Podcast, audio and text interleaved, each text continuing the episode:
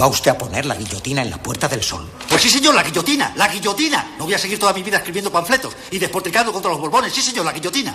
La reina.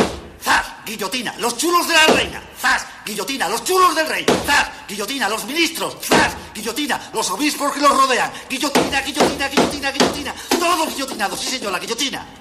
¿Ha terminado usted? Sí, señor. Vamos a comer. Welcome to Carne, Carne Cru- Cruda, Cruda, the album. Join us for danger, excitement, innovations.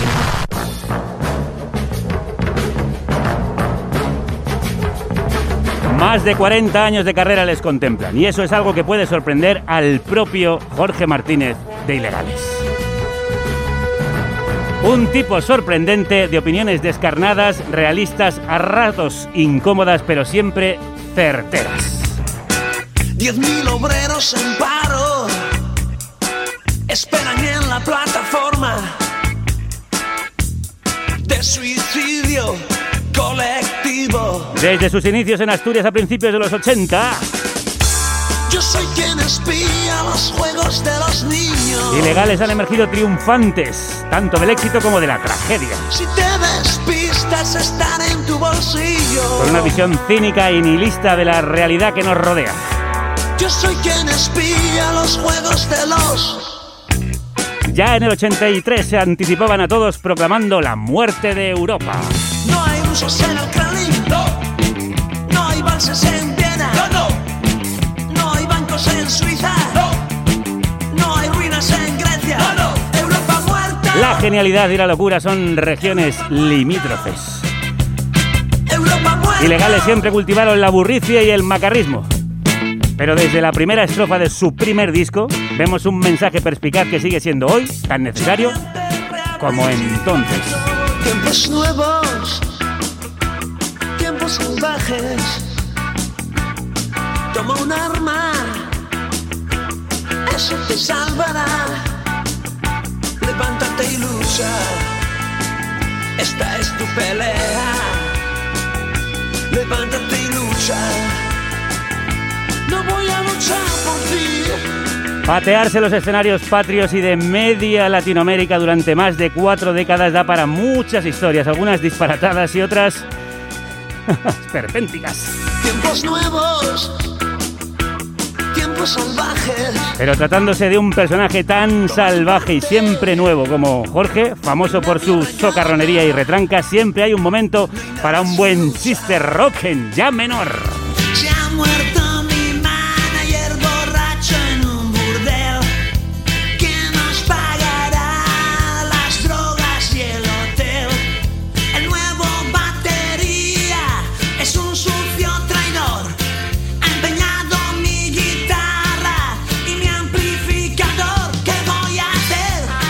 Jorge Martínez, que es y dirige la nave de ilegales con puño de hierro desde el primer minuto, es un mito del rock español y un tipo ciertamente inclasificable que declara que no le dan miedo los caprichos de la suerte, la certeza de la muerte o lo que puede pasar. No me dejo derrotar.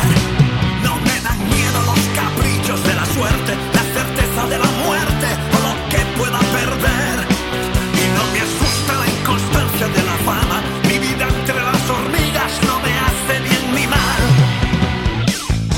Controvertido y dual, macarra y tierno, virus y antídoto. Un personaje poliédrico que en su juventud paseaba ufano vestido de mod y con stick de hockey en la mano. Por lo que pudiera pasar.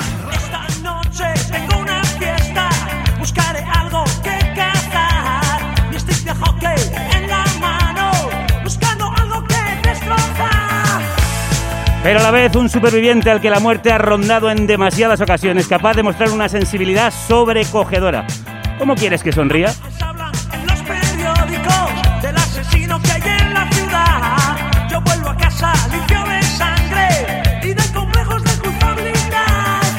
Se preguntaba en Hoy no hay sonrisa. Si llevo una corona de flores en la mano, ¿cómo quieres que ¿Cómo sonría? quieres que sonría si llevo una corona de flores en la mano? El aire se ha curvado, el cielo se ha derrumbado. Hoy no hay sonrisas Hoy Ilegales siguen siendo una de las bandas más influyentes del rock en español. Y siguen demostrando una salud envidiable. Jorge ha tocado todos los palos de la música popular a lo largo de los años. Y ha compuesto algunos de los himnos más míticos de nuestra música. Tú, tú que me miras, es que quieres servirme de comida.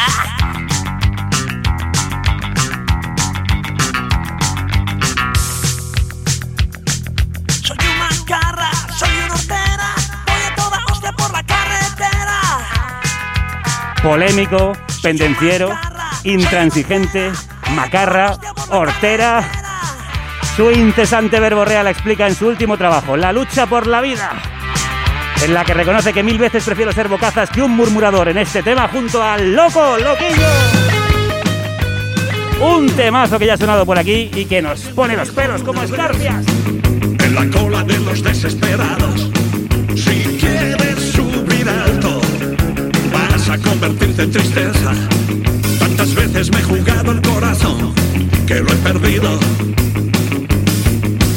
Haga calor o haga frío, implacable y duro es el camino. Pasa el tiempo, pasa el mundo, y olvido los fantasmas que viven en mí. Tantas veces me he jugado el corazón que lo he perdido.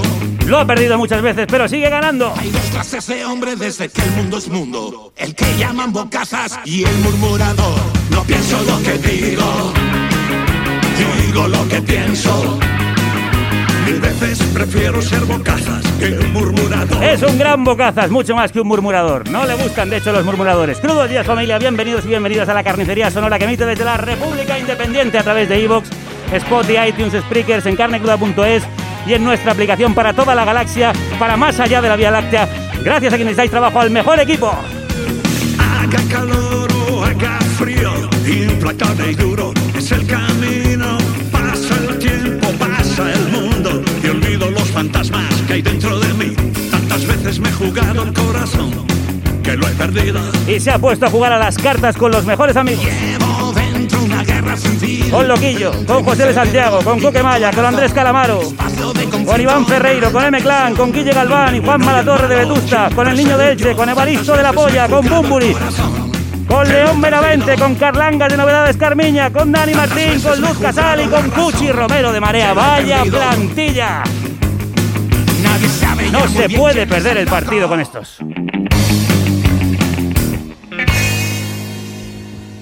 Jorge Ilegales, crudos días, ¿cómo estás? Buah, alegre y despreocupado, como claro sí. acostumbra venir a este programa. ¿eh? Alegre, para la aventura somos la materia prima, los gente de ilegales. Pues vamos a vivir una aventura contigo en los próximos minutos. Por cierto, tengo que decirlo, la lucha por la vida es cojonudo.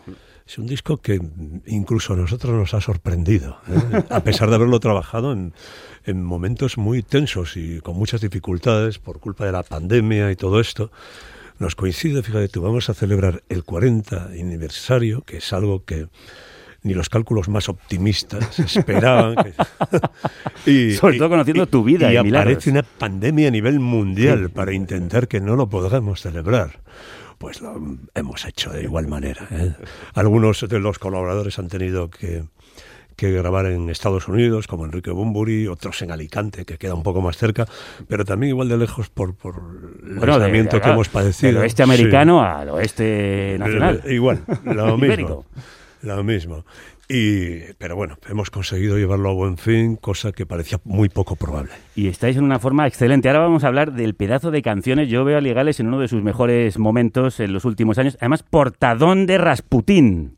Sí, Rasputín es un superviviente, tiene todas mis simpatías y, simultáneamente toda- todas mis antipatías. ¿eh? Un tipo que es capaz a ingerir una enorme cantidad de, veneno activo probado, que era mortal, que habían probado en otras personas, se lo bebe con un abundante licor y lo único que le da es para una buena siesta. ¿eh?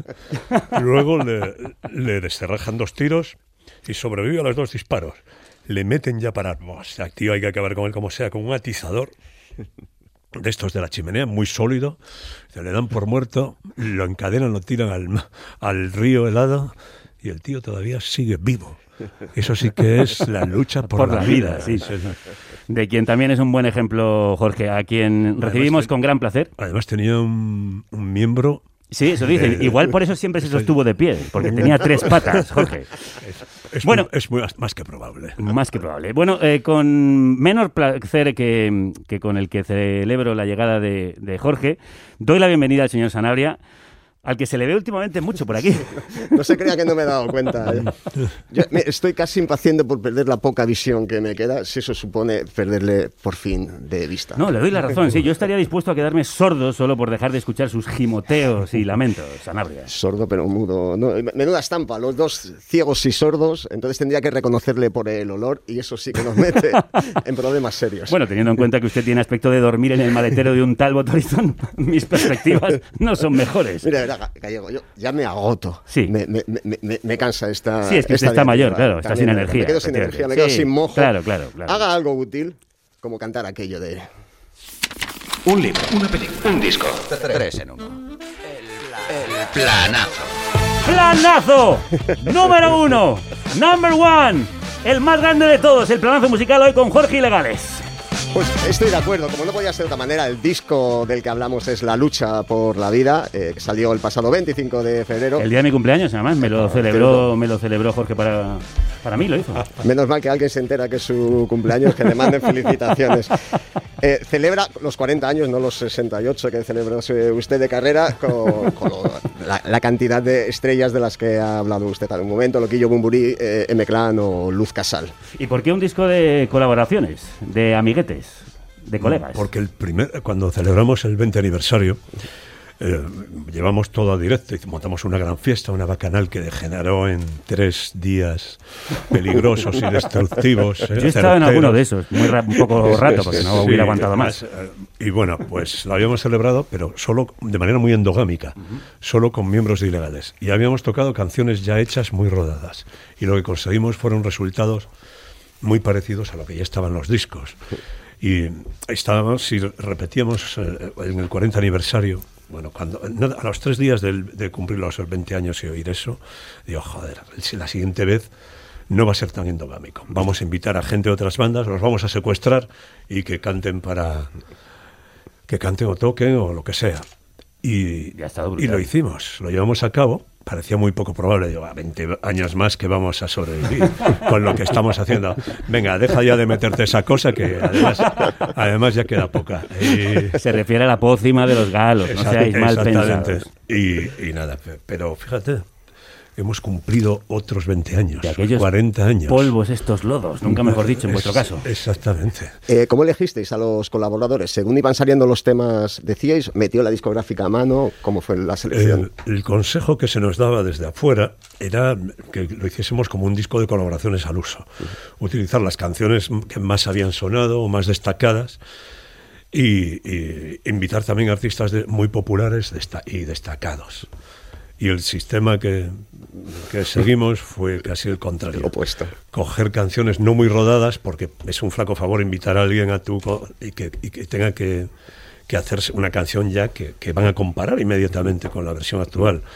Y, y lo que hicimos fue material nuevo también, mucho, ma- mucha canción a, a estrenar nueva. Eh, es que si no el, exper- el experimento desde el punto de vista artístico no, no vale la pena. ¿eh?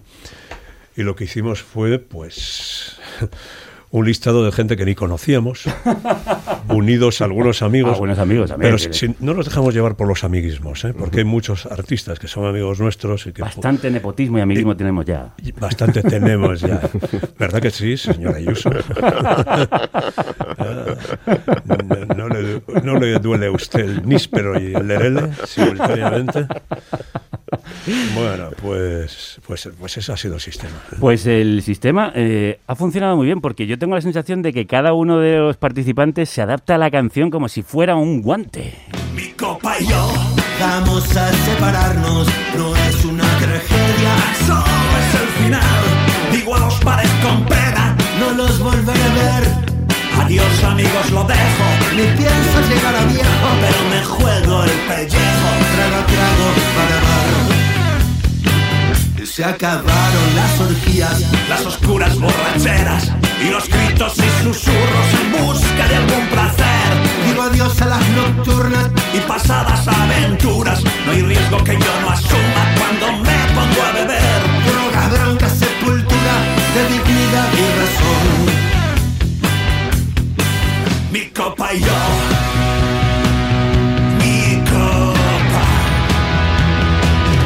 Fuente sorda y peligrosa. En mi copa y yo, con Calamaro, en una canción que casi podría ser tan tuya como suya, eh, llevas el tango a vuestro terreno, aunque siempre ha habido una influencia de la música latina en tu rock and roll. Somos latinos. Ilegales somos muy latinos y, de- bueno, con- de manera casi constante nos recorremos Sudamérica de, de arriba abajo. ¿eh? Sobre todo los antros más feroces y más tóxicos. ¿eh? Que son lo que nos gusta. Y yo creo que Andrés era la, la persona indicada. ¿eh? Y necesitamos un argentino para un tango. Estoy especialmente orgulloso de esta canción porque en. Argentina yo tenía miedo de que no se entendiese como tango.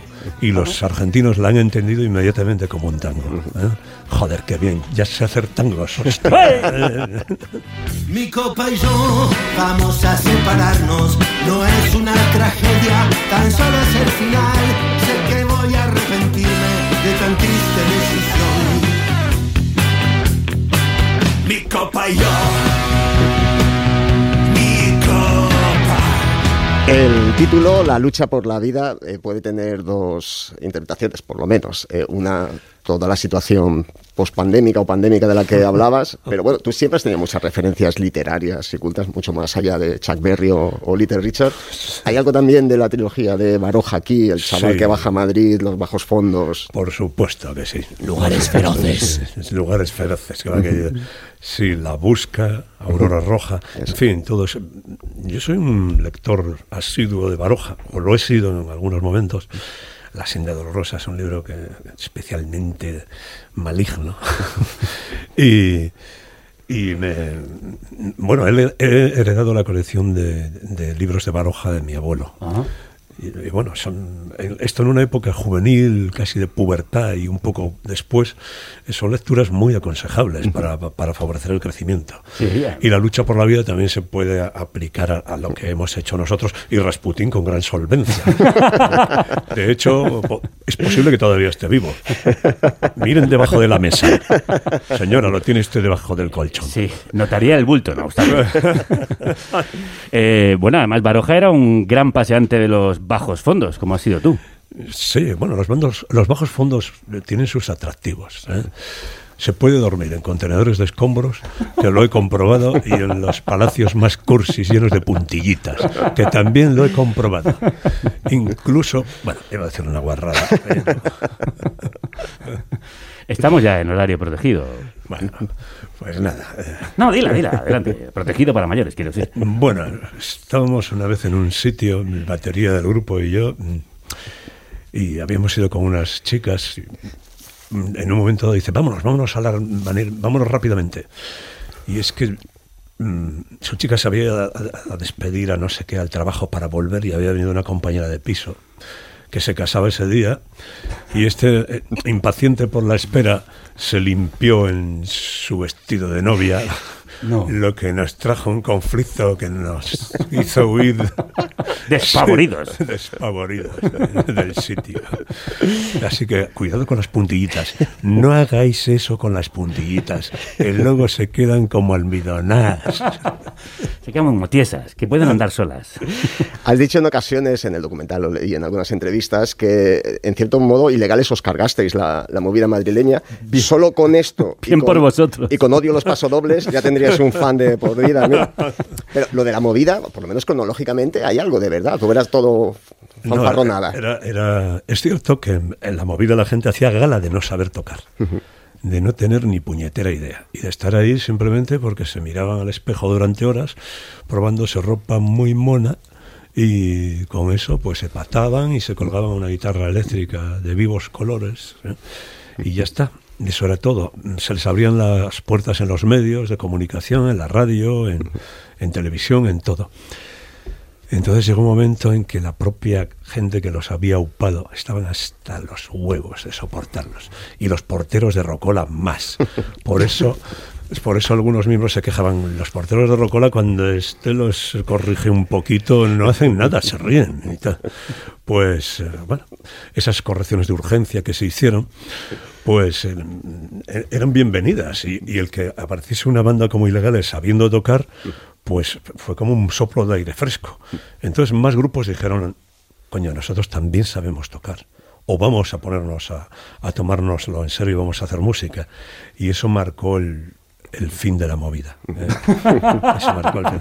Desde la modestia lo digo. Sí, sí, sí, marcó el fin de la... Desde la humildad. Aunque, aunque estaba recorriendo ahora, se despide Siniestro Total. ¿eh? Sí. Me acuerdo, me acuerdo Qué que una- tristeza. Una, vez tenían ese...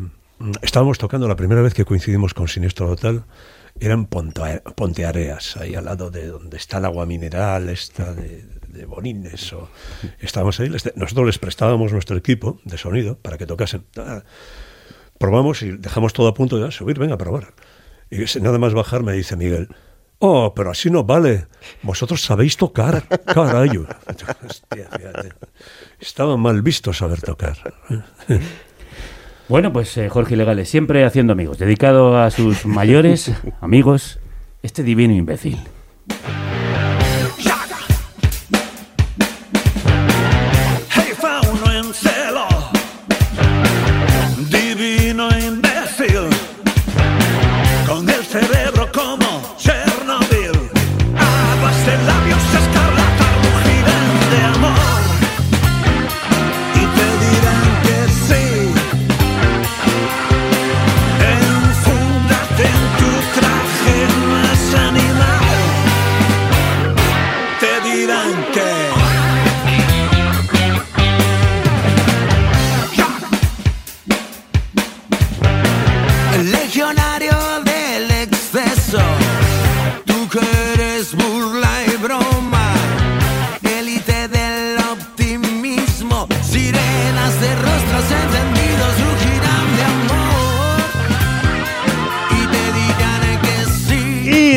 Tango al rock soul,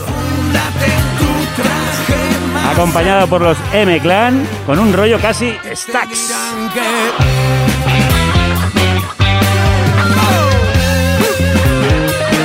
Canción estaba antes y luego decías, pues eh, aquí M-Clan me vendrían bien, o de repente, ostras, una canción con M-Clan molaría hacerla en este rollo. Yo sabía que, que- que la voz de Carlos era adecuada. ¿eh? Además estoy un poco harto de mi voz, aunque canto la primera parte de la canción. Y, y sabía que lo iba a abordar. Y de hecho así ocurrió, ¿eh? lo hace tremenda. No, no, es que ya os digo que en todo el disco está todo el mundo como si la canción fuera suya. No Esta canción es nueva, sí, la había hecho pensando en. Esta la va a cantar Tarque. Y lo va a hacer de puta madre. Qué guapísimo. Y la otra la va a cantar Loquillo y lo va a hacer de puta madre. Y, y la cantó Lo- Loquillo cuando canta tantas veces me he jugado el corazón que lo he perdido. Lo hace con una rabia que Sí, y un, sí. ro- un rock que no que, que hacía muchos años que no le escuchaba eh, cantar así. ¿eh? No, es verdad, es verdad. Hay una vibración en todo el disco, no sé si es eso, como que los temas eh, lo invitan y que luego además a todo el mundo le ha pillado como en un momento deseoso de salir de esta pandemia, de este encarcelamiento. No había pensado en eso, pero puede ser, ¿eh? Puede que uno de los ingredientes que hacen que esto funcione sea, sea que, que la gente sale con, con muchas ganas. Sí, sí, a comerse el mundo, a comerse la canción. Sí. Y todo el mundo te dijo que sí o con facilidad, un poco... Todo, el- hay gente que dijo que sí. ¿Hay algún luego- enemigo luego- que te la guarda por ya ahí? no, ya no, Tengo varios enemigos. ¿eh? Hay que saber tener enemigos. A mí me encanta, siempre me ha encantado tener enemigos y yo creo que cultivo más a los enemigos que a los amigos. ¿eh? O sea, todos los enemigos que me estáis escuchando, me cago en vuestra puta madre. No, pero gracias por existir, joder, me habéis dado la rabia de vivir que necesitaba para, Sí, para pero estar 40 tacos. Yo no soy un tipo que odie ¿eh? a la gente. Odio el mal en cuanto a malo. Es cierto que el odio, si no hay odio, no, no hay rock and roll, como digo en una de las canciones, pero el odio tiene que ser solo una chispa y, y no dirigirlo hacia, hacia persona alguna, dirigirlo hacia las actitudes o hacia a lo malo en cuanto a malo. Eso no es nada tóxico. He hecho el odio de otra manera. mm, Es una pérdida de tiempo. es, eh, sí, sí, sí.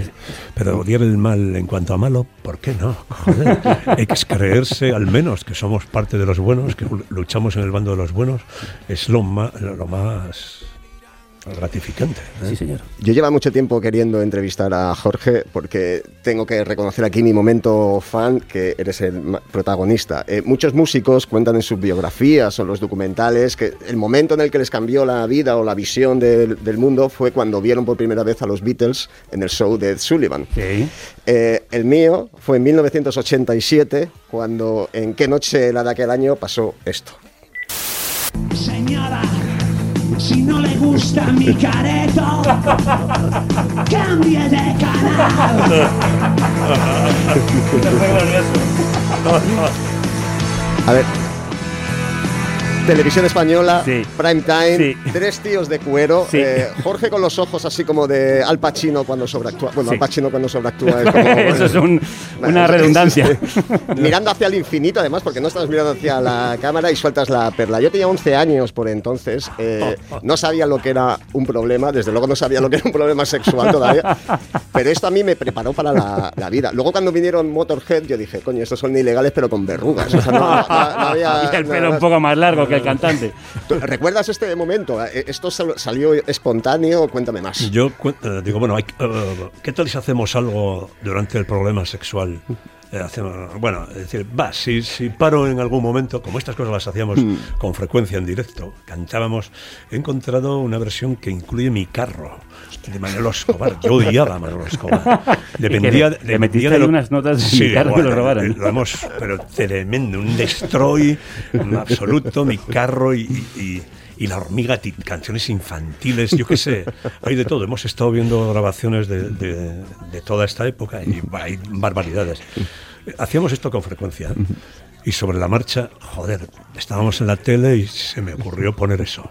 Me había co- eh, comido unas, unas eh, de sulfato de estradianfetamina, que es una cosa que se utilizaba para estudiar en la universidad. Sí, sí, sí, sí. Me quedaban algunas, aunque no eran de la época de la universidad, eran un poco posteriores, quizá dos días antes del concierto. Y las encontré en el estuche de la guitarra y me las comí. Y, y bueno, para acabar con ellas, para que estarán buenas todavía, pues venga, vamos a, vamos a ver, lleva mucho tiempo aquí, vamos antes de que se pasen. ¿eh? Y, y, joder, estaba encantado mientras hice eso. Aparte también habíamos ingerido un par de botellas de whisky que, bueno, Miguel Ríos después de ver eso desapareció misteriosamente del plató. Ese carácter tuyo, En ¿te, fin. te ha creado problemas, Jorge? Mm, Esta afición mía a, sí, a, A romper, abrir los las puertas con el pie. Asomarme a los abismos, pues me ha causado unas cuantas ene- enemistades. Pero más bien la gente dice, "Uf, hay momentos en que no es deseable estar en- en- con, con esta gente. Y otros se, se- bah, se- se incluyen inmediatamente en el paquete y barbarizan más, incluso mucho más de lo que yo lo hago. Me acuerdo de ir una cosa a Barcelona, era algo de cine, el punk en el cine. Y eran todo pijoteros hablando de "Oh", gente que estaba muy lejos del punk. A mí no me dejaron entrar, era uno de los invitados, llegamos tarde colocados, pero uno de mis acompañantes de un grupo barcelonés, no recuerdo la boom, directamente acabó en la acera tumbado echando un discurso. eh. Un discurso realmente interesante. ¿eh? Las cosas que decía no estaban nada mal. Lo que pasa es que no estaba dentro de la sala donde tenía que darlo. Y bueno, este tipo de cosas sí que Bueno, la noche acabó, joder, acabó, acabé defendiéndome con la taza, con los pedazos de una taza de váter. Un váter usado, usado, ¿eh? O sea, no. Pero, pero como arma defensi- defensiva hay que reconocer su gran utilidad. No sé si la gente se alejaba por la alta peligrosidad, por la toxicidad de, de las cosas contenidas, de las pegatinas. Bueno, uno estaría años, la vida entera, escuchando las anécdotas de Jorge. Hablando de su virulencia vital, eh, creo que lo hemos hablado en alguna otra ocasión, pero no puedo dejar pasar, a- hablando de dependencias, eh, tu agria polémica con Jaime de Gabinete Caligari. Pues yo con Jaime me, con Jaime me llevo muy bien. ¿eh? Ah, bueno, pues eso está el bien problema, saberlo. El problema fue con, fue con el bajista. Ah, fue con el Fermi bajista. ¿Qué pasó? Es que, Buah, es que ya no quiero recordar esto más veces. ¿eh? Pero, joder, para un cañonazo que se me escapa. joder. Coño, pero, pero sí, bah, sí. yo no, bueno, no, por supuesto no me guardo ningún rencor. y- pero hubo mucha gente con la que tuve un conflicto de este tipo, porque Mm. acostumbraban a pasarse a ser francamente groseros y, y- y excederse con, sin más, sin, sin motivación alguna. Y, y bueno, pues hay, hay discursos que so- solo admiten una contestación. ¿eh? ¿Y qué te dijo? Mm, un montón de tonterías. eh, yo creo que estaba un poco subidito porque acababan de tocar y se creía el rey del mambo. Estaba con dos chicas. Yo solo intenté, abrí una tónica para prepararme un gin tonic. Me había invitado al, al camerino Jesús Ordovás. Jorge, estás en Madrid, joder, sube. Si yo tenía todos los gin tonic, los de seguridad me daban de todo. Eran mis amigos, sobre todo porque, bueno, porque hacía justicia de vez en cuando y eso les parecía muy simpático. Y nada, al abrir el camerino, en los camerinos siempre faltan los abridores. Y al abrirlo con, con la, con la cerradura, puf, salpiqué directamente a este hombre. Fue sin querer, fue algo totalmente fortuito. Y encima, pues, se vino, se vino contra mí y yo, chico, automáticamente tengo un reflejo que podéis comprobar, que es como se- Lo podéis ver en el Twitch, en el YouTube, Esto hace- que grabamos la entrevista. Eso hace que las cosas, una vez cargada el arma, se descarga automáticamente. No, no la cargues. Hay cosas que no hay que hacer nunca. Pero este tipo de automatismos, en el medio en que vivían ilegales en esa época, eran imprescindibles. ¿eh? Tenías que hacer ese tipo de cosas. Y, y de esas provocaciones constantes, e ir pinchando, pues traía... Si me vienes buscando, me encuentras. Bueno, pues anécdotas como estas eh, plagan la vida de Jorge. Están en el documental, en la película que os recomendamos ver, de la que ya hablamos en un programa, por cierto. Y como es un personaje prácticamente cinematográfico, hoy le hemos pedido que nos ilumine en el mundo del cine. Así que vamos con el planazo fílmico number 2, número 2. Hoy de Jorge Ilegales. Sí, le hemos pedido a Jorge que nos prepare su top 3 de pelis.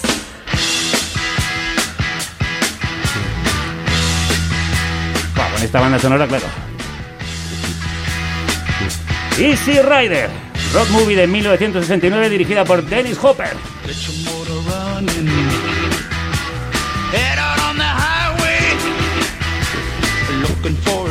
Adventure. And whatever comes our way. Yeah, darling, go make it happen. Take the world in a loving embrace. Fire all of your guns at once and explode into space. Interpretada por el propio Hopper con Peter Fonda y Jack Nicholson e inspirada en la película italiana La Escapada de 1962 con la banda sonora inconfundible, inolvidable de Steppenwolf y este Born to be Wild. ¿Por qué te flipa tanto esta peli? Bueno, que es una pregunta casi capciosa. Pues como has dicho antes, casi por la banda sonora. La banda sonora me encanta. Además fuimos a ver esta película y íbamos a un cine de arte y ensayo cuando éramos niñatos, o sea, tendríamos 16, 17 años. Era un cine al que iban las parejas a meterse mano, los gays a hacer sus cosas, y, pero ponían muy buenas películas. Pusieron también Gusto, no, Monterrey Pop, eh, ponían todo este 5 más 1, todo este tipo de películas, películas musicales. Y todo el cine raro lo ponían ahí. El Brisamar, que daba en- muy cerca de- del muelle, en Gijón, del muelle antiguo, del muelle de, pes- de pescadores, que ahora es un solo para yatecitos y cacas de esas. y ha perdido mucho color y mucho olor a pescado fresco y, y del otro también. Y, y bueno, pues ahí es donde vi esta película. Y era como, era nuestra ventana a ver lo que había pasado en- al final de los 60 Claro. en, en Estados Unidos. La historia, bueno, no estaba del todo mal. Y yo creo que la vimos en versión original esto. Se veía en ahí era todo versión original, sí, versión original. ¿Este tipo de pelis fueron las que te llevaron a ti a querer ser músico? No, la, no. la propia vida me llevó. Mucho antes de ver estas películas, yo ya había estado con 12 años interno en un colegio militarizado para niños problemas, donde adquirí muchas habilidades, entre ellas abrir cajas fuertes. Anda ya. Bueno, la guitarra no deja de ser una manera muy buena de abrir cajas fuertes, querido. Cierto es que se lo pregunten a Mau.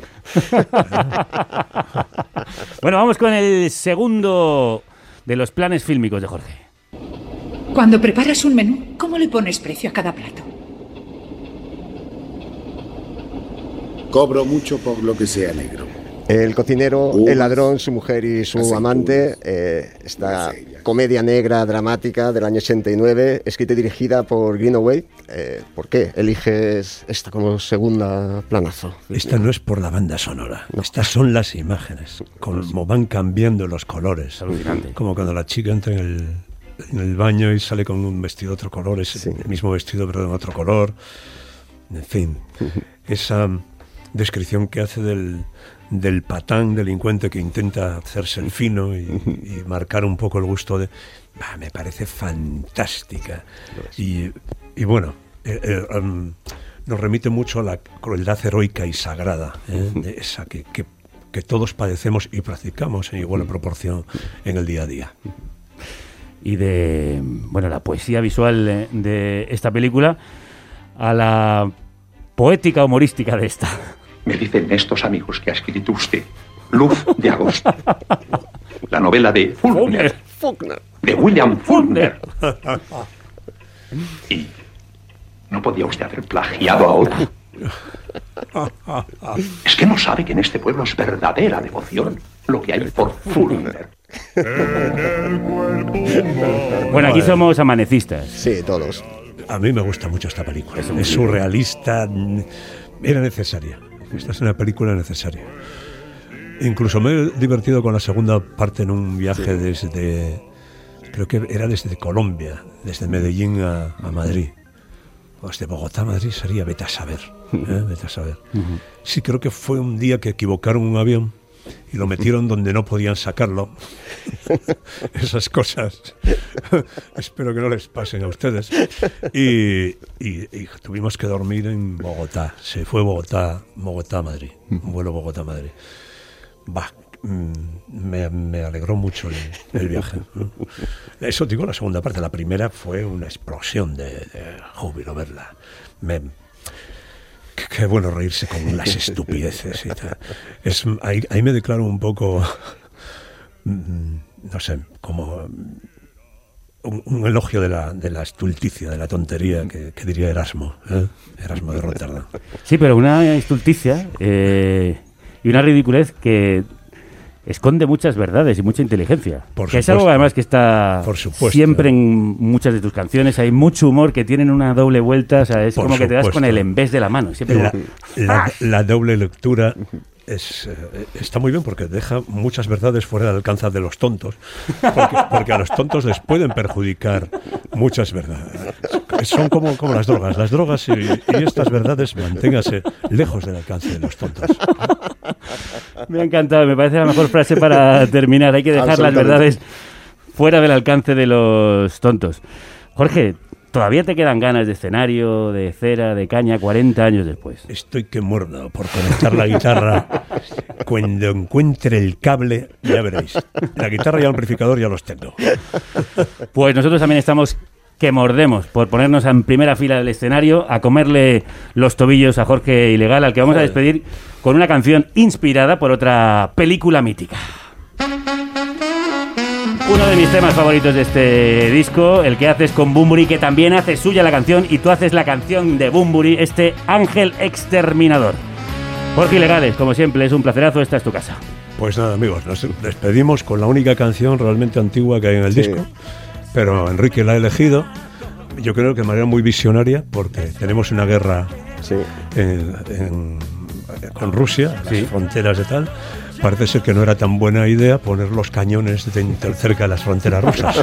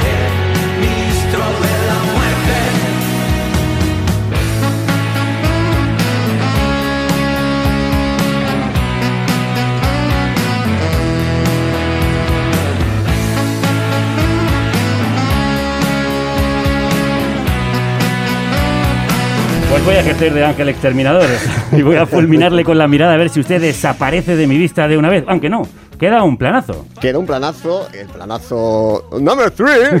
No, usted lo hace muy mal, no, usted lo hace muy mal. Súbeme, súbeme la música que la hago yo. Planazo literario número 3, number 3.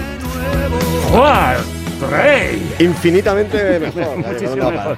Bueno, pues el libro, el planazo literario, no lo voy a hacer yo, viene de mano de Jimena Marcos, con un autor que yo creo que a ustedes y a mí nos une, Jonathan Franzen. El libro en cuestión es Encrucijadas. No diga más. No digo más. No diga más, no diga más. Pírese Ya me piro. y ya me quedo yo con Jimena. Pues con Dios. Libros que no se ven, que no se tocan, que no se, que no se huelen, que se, escuchan, Ocurre una cosa graciosa con las El edificio es de 1901, se ha fijado al entrar. que te los leen. Algo terrible iba a ocurrir. Jimena Marcos es la oyente de libros.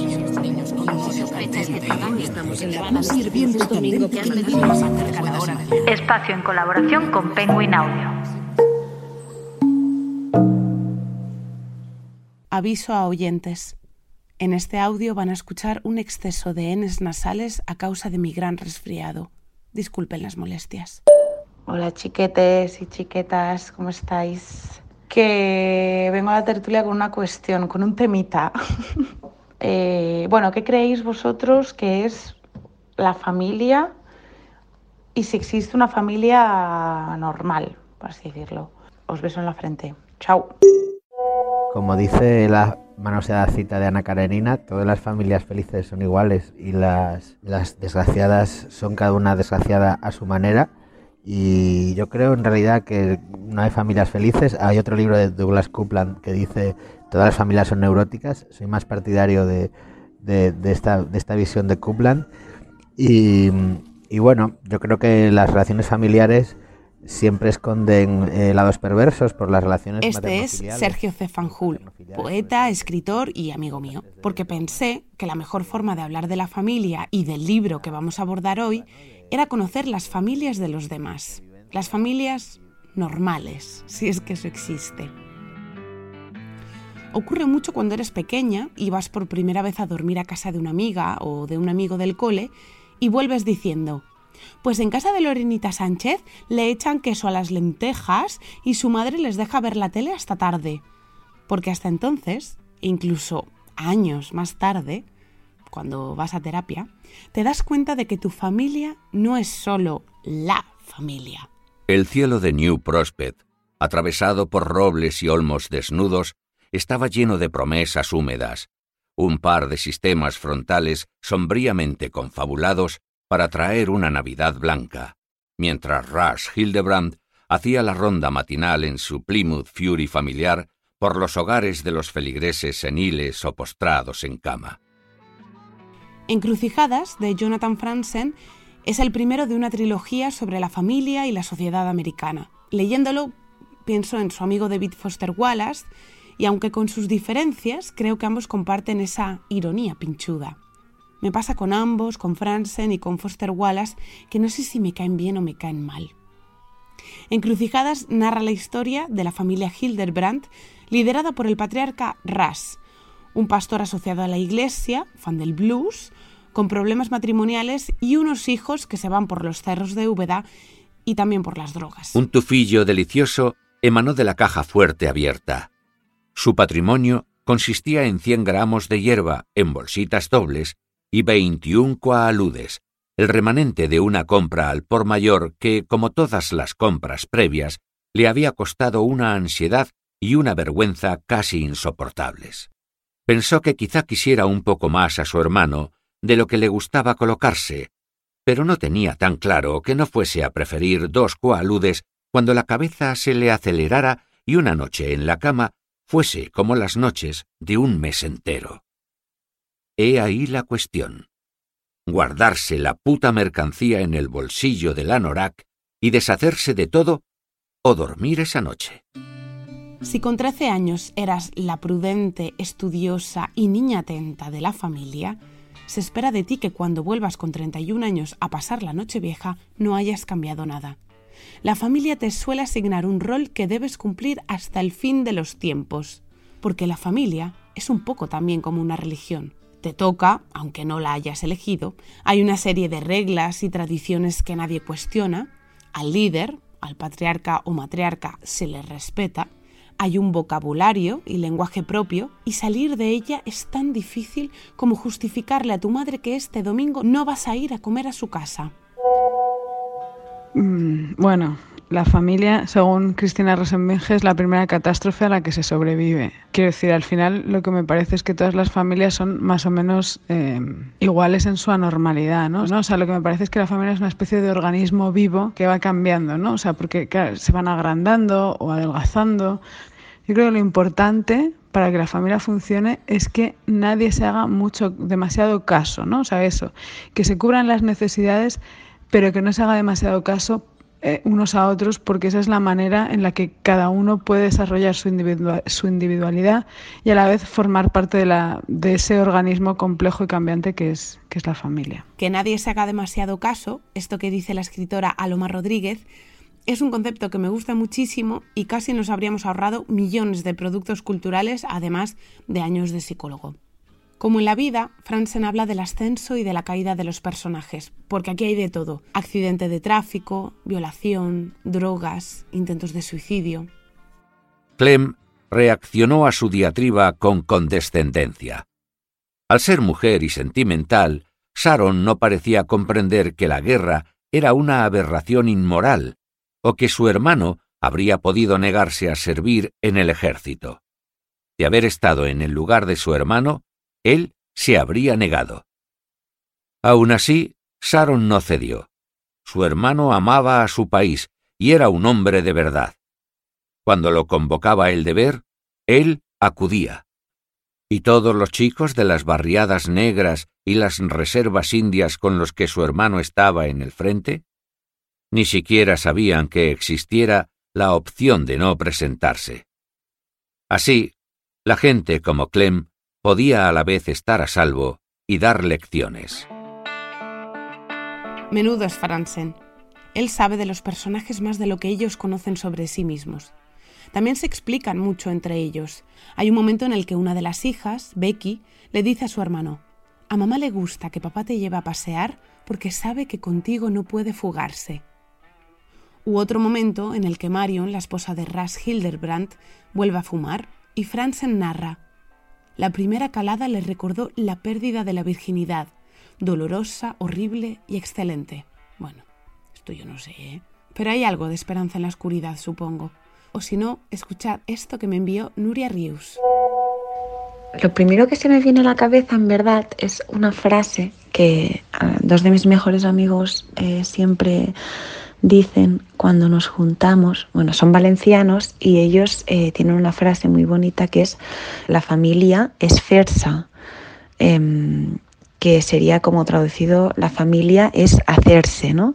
Creo que, que justamente responde a eso y responde al hecho de que al final eh, como que la familia la vas haciendo, ¿sabes? La vas como construyendo y manteniendo con los vínculos eh, que creas y el cuidado que... que... La familia es hacerse. Y lo que acabáis de escuchar es Encrucijadas, un audiolibro de Jonathan Franzen y que podéis encontrar en penguinaudio.com. Y luego obviamente hay una frase, que es la típica frase de es como de la familia. Pero bueno, eso ya genera otro, otro debate que igual ya me estoy pasando porque me has dicho dos minutos y son 3.28. Pero vaya, a ver si te sirve lo que te he dicho.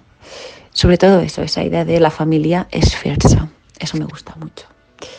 Eh, a ver si lo he explicado. bien.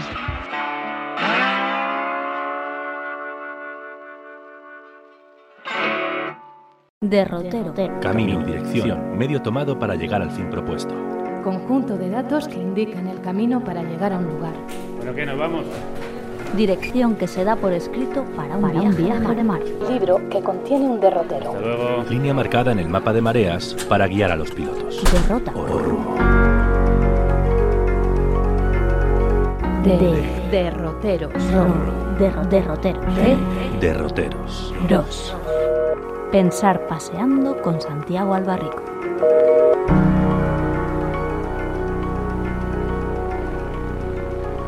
Hola Santi, ¿qué tal estás? Hola, qué placer, Javier, escucharte. Igualmente. ¿De qué vamos a hablar hoy? Pues mira, resulta que me he acordado de que el 22 de febrero fue el aniversario, se cumplieron 83 años de la muerte de, de Machado, eh, cuyos grandes poemas pues eh, siempre repasamos desde que somos niños, ¿no?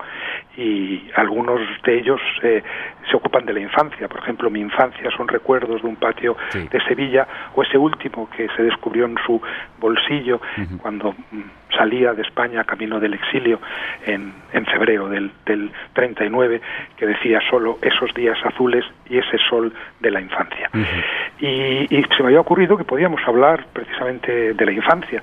¿eh? Ya hablaríamos otro día de Machado, pero, Me pero sí de la, de la infancia. ¿Y por dónde quieres que empecemos?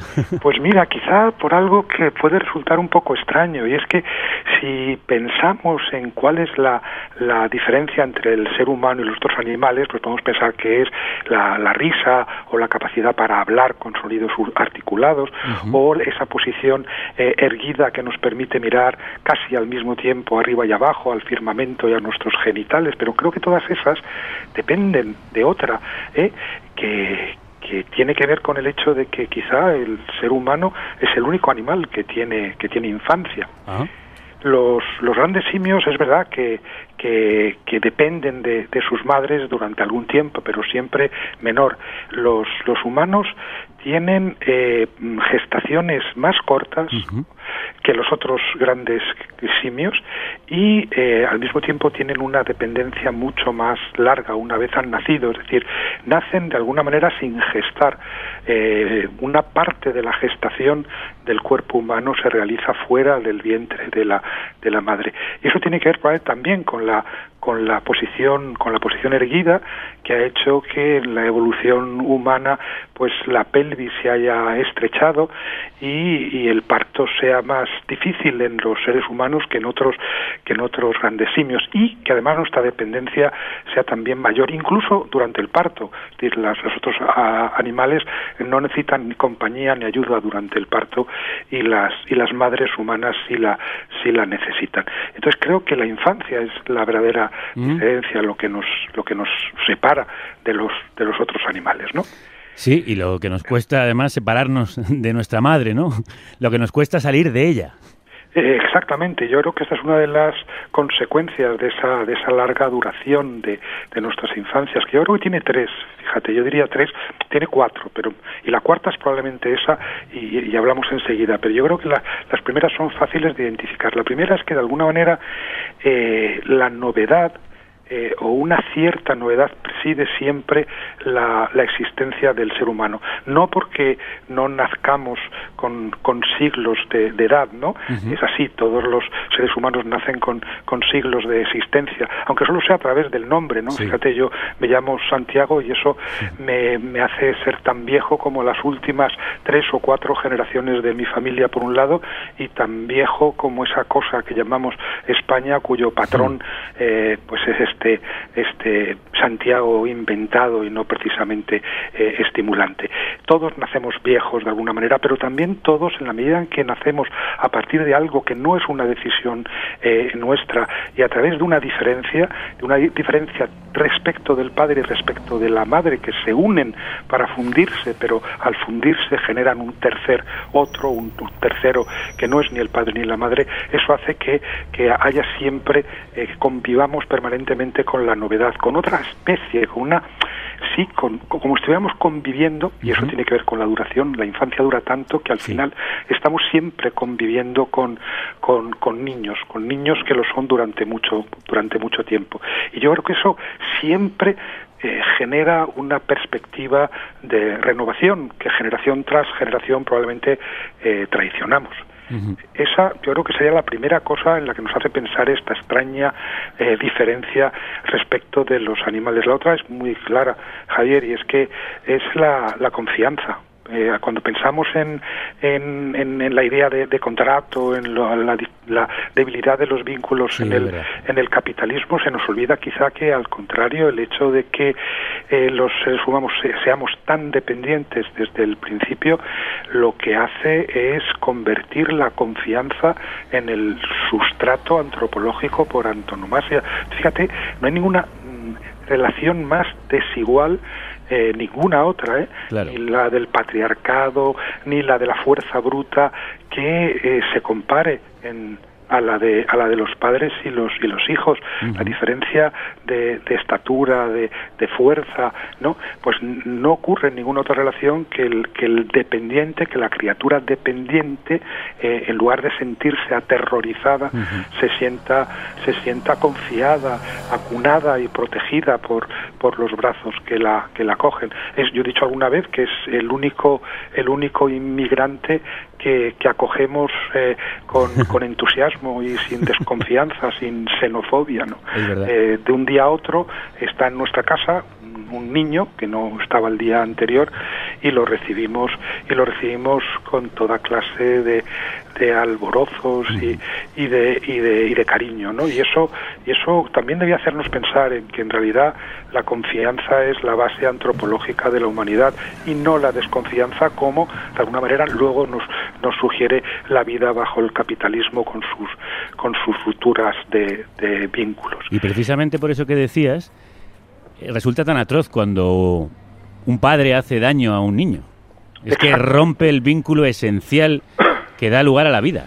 Exactamente, Javier, eso es importantísimo porque yo creo que nada nos parece más atroz que esa que esa que, que esa quiebra, que esa rotura del, del presupuesto antro- antropológico básico, que es la confianza que los niños depositan en, en sus padres o en los mayores más más cercanos. ¿no? Yo por eso recordando una, un acontecimiento de los más dolorosos de mi vida en un artículo escribía que para matar a un a un niño hay que tener superpoderes, ¿no? Superpoderes negativos, solamente un, un Superman, un superhombre es capaz de, de quebrar ese sustrato antropológico básico, ¿no?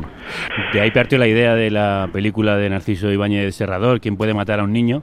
En el que se da la vuelta precisamente a esa atrocidad. En un mundo tan atroz que es capaz de matar a niños, los niños al final acaban rebelándose y convirtiéndose en los adultos, o por lo menos en los destructores de ese cáncer que son los adultos.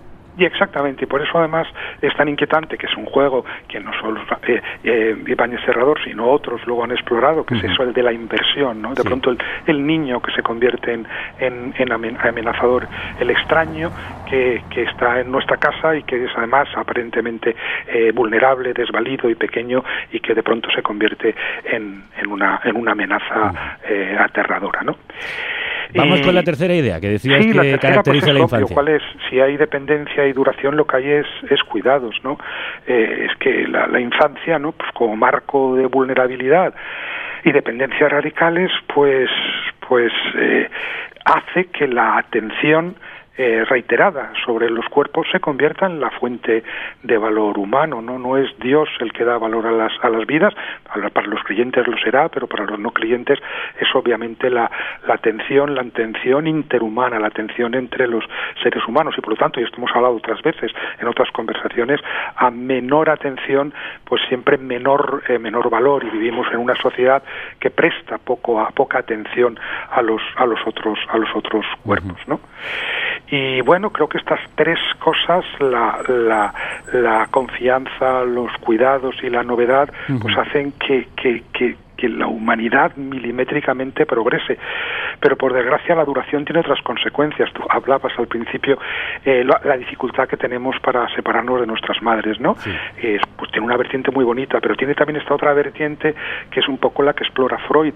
Sin infancia Freud no, no existiría, sin el hecho de que en efecto esta dependencia dura mucho tiempo en la escala, en la escala humana y más en la escala temporal de la infancia, que sabemos que es particularmente densa intensa y esa duración hace que establezcamos vínculos eh, psicológicos muy fuertes con, con otros cuerpos, fundamentalmente el de la madre y el del padre, que van a, a determinar toda nuestra vida y que hacen probablemente que nunca, nunca, nunca salgamos de la, de la infancia, como por ejemplo podemos comprobar trasladando todo este discurso a la política en lo que estamos viviendo estos días, que hay un elemento que, pues obviamente, que debe ser analizado solo en términos políticos, pero hay otro elemento eh, eh, a través del cual en lo político entra entra esa infancia esa infancia un poco enfermiza neurótica no acabada no consumada eh, y que puede volverse sin duda en contra de la propia humanidad que la infancia apoya y sostiene. Al mismo tiempo, eh, la infancia de la que no queremos salir, cuando la perdemos, se convierte en ese paraíso perdido que queremos recobrar a toda costa. Por eso, eh, en la línea de lo que decías, ¿no? Nunca terminamos de irnos o siempre queremos volver. Sí, es una pregunta que todos nos hacemos quizá alguna vez y, y, y supongo que la respondemos eh, cada vez que nos lo hacemos de una manera distinta, ¿no? Fuimos realmente felices en nuestra en nuestra infancia. La infancia es el periodo más feliz de nuestra vida.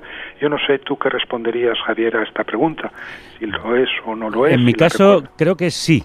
Quizá porque o sea, fui un niño exultante, con mucha, mucha luz, y luego empezaron las confusiones y los claroscuros y las sombras.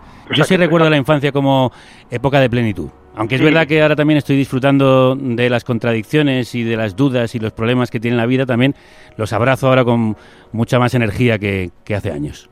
Pues mira, me, me, me alegra en tu caso que, digamos, la- las, los claroscuros empezaran más, empezaran más tarde, ¿no? Eh, yo, por no hablar solamente de mí mismo, sí que creo que es una experiencia muy compartida esta, la de una infancia pues presidida, presidida por toda clase de temores, ¿no? En la que la, la- el primero la, la estatura de los otros cuerpos, la distancia entre los otros cuerpos, la oscuridad eh, misma, los cambios eh, pequeños pero cotidianos que se van operando en el cuerpo de uno a medida que crece, pero esto, en fin, yo creo que se tiene memoria en- desde los desde los tres años, lo que ocurre cuando cuando empezamos a hablar, ¿no? Yo creo que hace que, que la infancia de algún modo eh, no sea un periodo mm, precisamente de, de, de, de- de plenitud, sino Sí. más bien de, de, de tanteo, de inexactitud, de aproximación, ¿no?